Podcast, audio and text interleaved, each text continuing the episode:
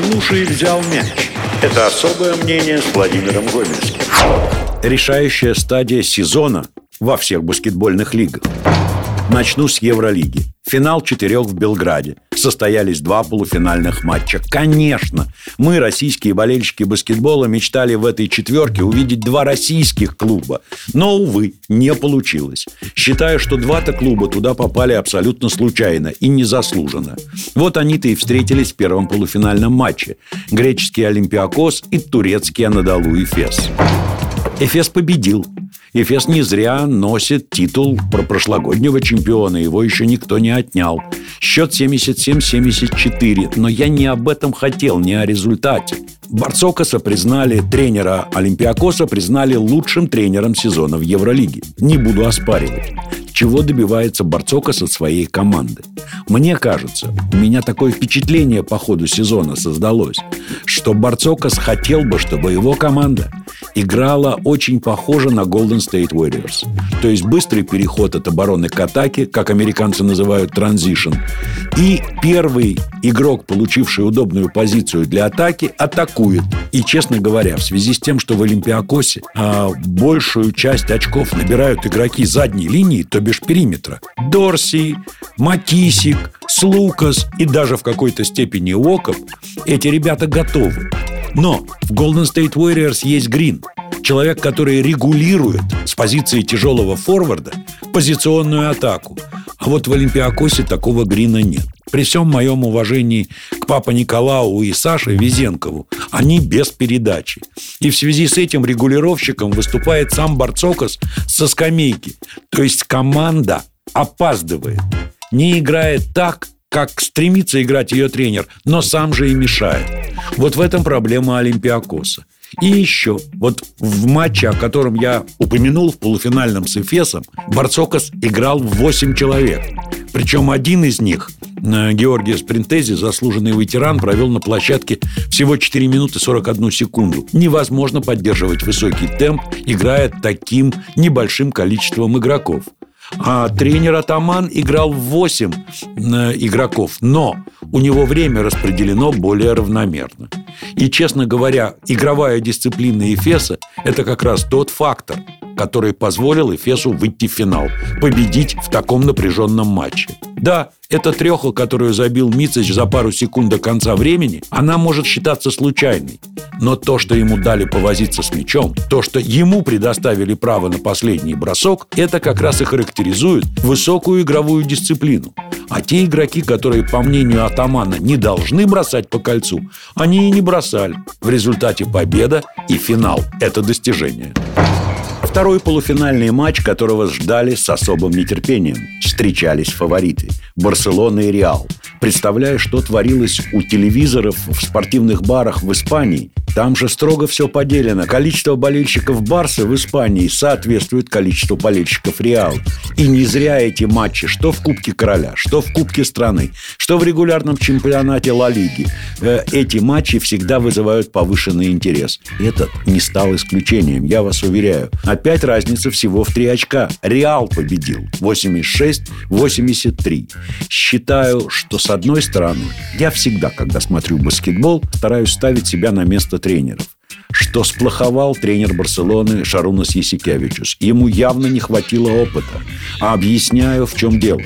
Барса закончила первую половину с преимуществом в 11 очков. Это не НБА. 11 очков – это комфортное преимущество, которое нужно было стараться удерживать, не э, затягивая время атаки. То, на что Барселона, в общем, оказалась в этом матче не способна. Реал поймал кураж и за третью четверть не только отыграл эти 11 очков, но и вышел вперед. А дальше сказался опыт тренера Реала Пабло Ласса. Это преимущество в 3, 5, 1 очко на протяжении всей четвертой четверти Реал берег. И. То есть получилось, что в момент, когда Барселона подошла на дистанцию одной атаки, и Реал дважды промахнулся в своем нападении, Реал дважды отбился Второй момент, на который обращаю ваше внимание, он меня просто поразил. В стартовой пятерке Реала на этот матч не вышел ни один из э, гигантов центровых. Ни Уолтер Товарыш, ни Венсан Пуарье. Они не были на площадке. И, может быть, это является причиной того, что защита Реала сплоховала и позволила Барселоне убежать. Кроме того, Ебусели явно не справлялся в обороне с Миротичем. Миротич в этом матче самый результативный. 26 очков забил. Но план Ласса на усиление своей игры в защите сработал. Появился сначала Пуарье, потом Таварес его поменял. Защита Реала стала более вязкая, что ли, и очень закрытая в плане своей краски для соперников. И это позволило медленно, по капельке, сократить разрыв и даже выйти вперед по итогам трех четвертей. Ну а дальше я уже сказал. Думаю, что эту победу Реала над Барселоной можно смело занести в актив Пабло Ласса. Это была тренерская победа. Один тренер видел дальше, думал быстрее, решения принимал правильнее, чем другой. И я ни в коем случае не осуждаю Исикявичусу. Количество таких игр в тренерских карьерах любого наставника, любого профессионального клуба очень ограничено. Поиграет еще, потренирует еще Исикявичус, и он поймет, примет решение, как беречь свое комфортное преимущество. А так я с удовольствием поздравляю Пабло Ласа и мадридский Реал с выходом в финал. И если мы говорим о финальном матче, я считаю Реал безусловным фаворитом, претендентом номер один на победу в Евролиге этого сезона. Это особое мнение с Владимиром Гомельским.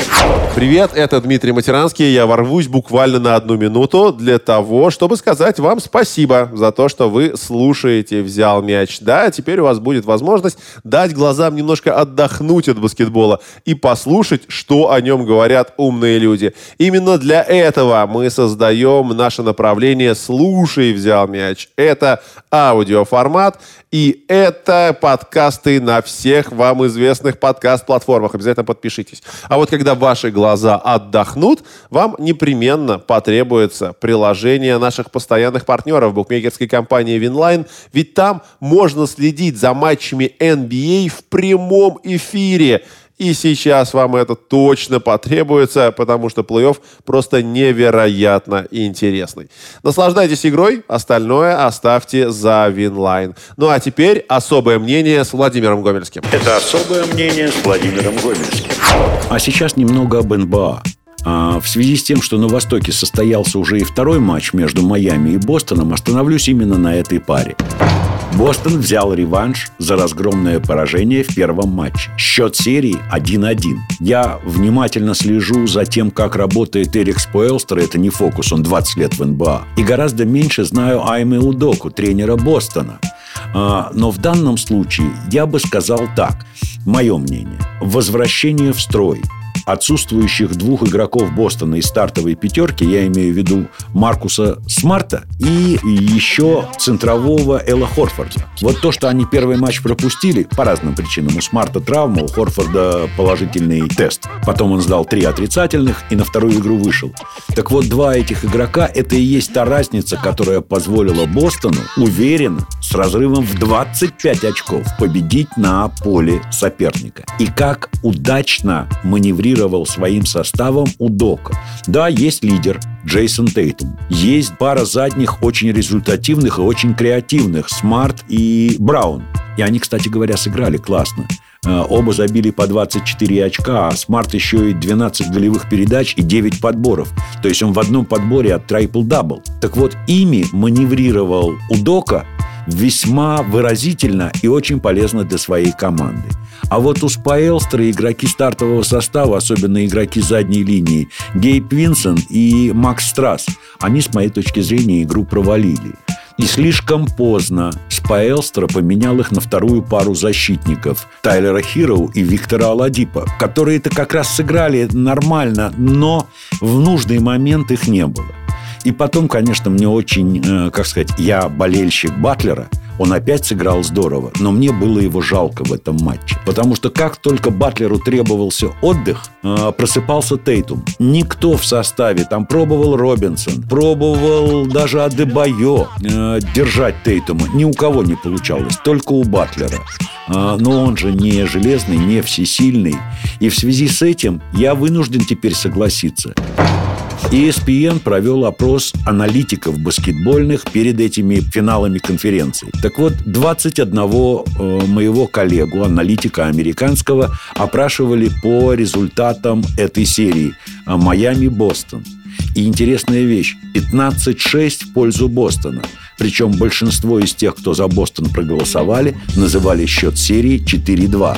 Ну, во всяком случае, если им доверять, у нас еще четыре интереснейшие игры в восточном финале. Предлагаю смотреть и наслаждаться. Ну и на сегодня все. До следующей нашей встречи. Слушай, взял мяч. Это особое мнение с Владимиром Гомельским.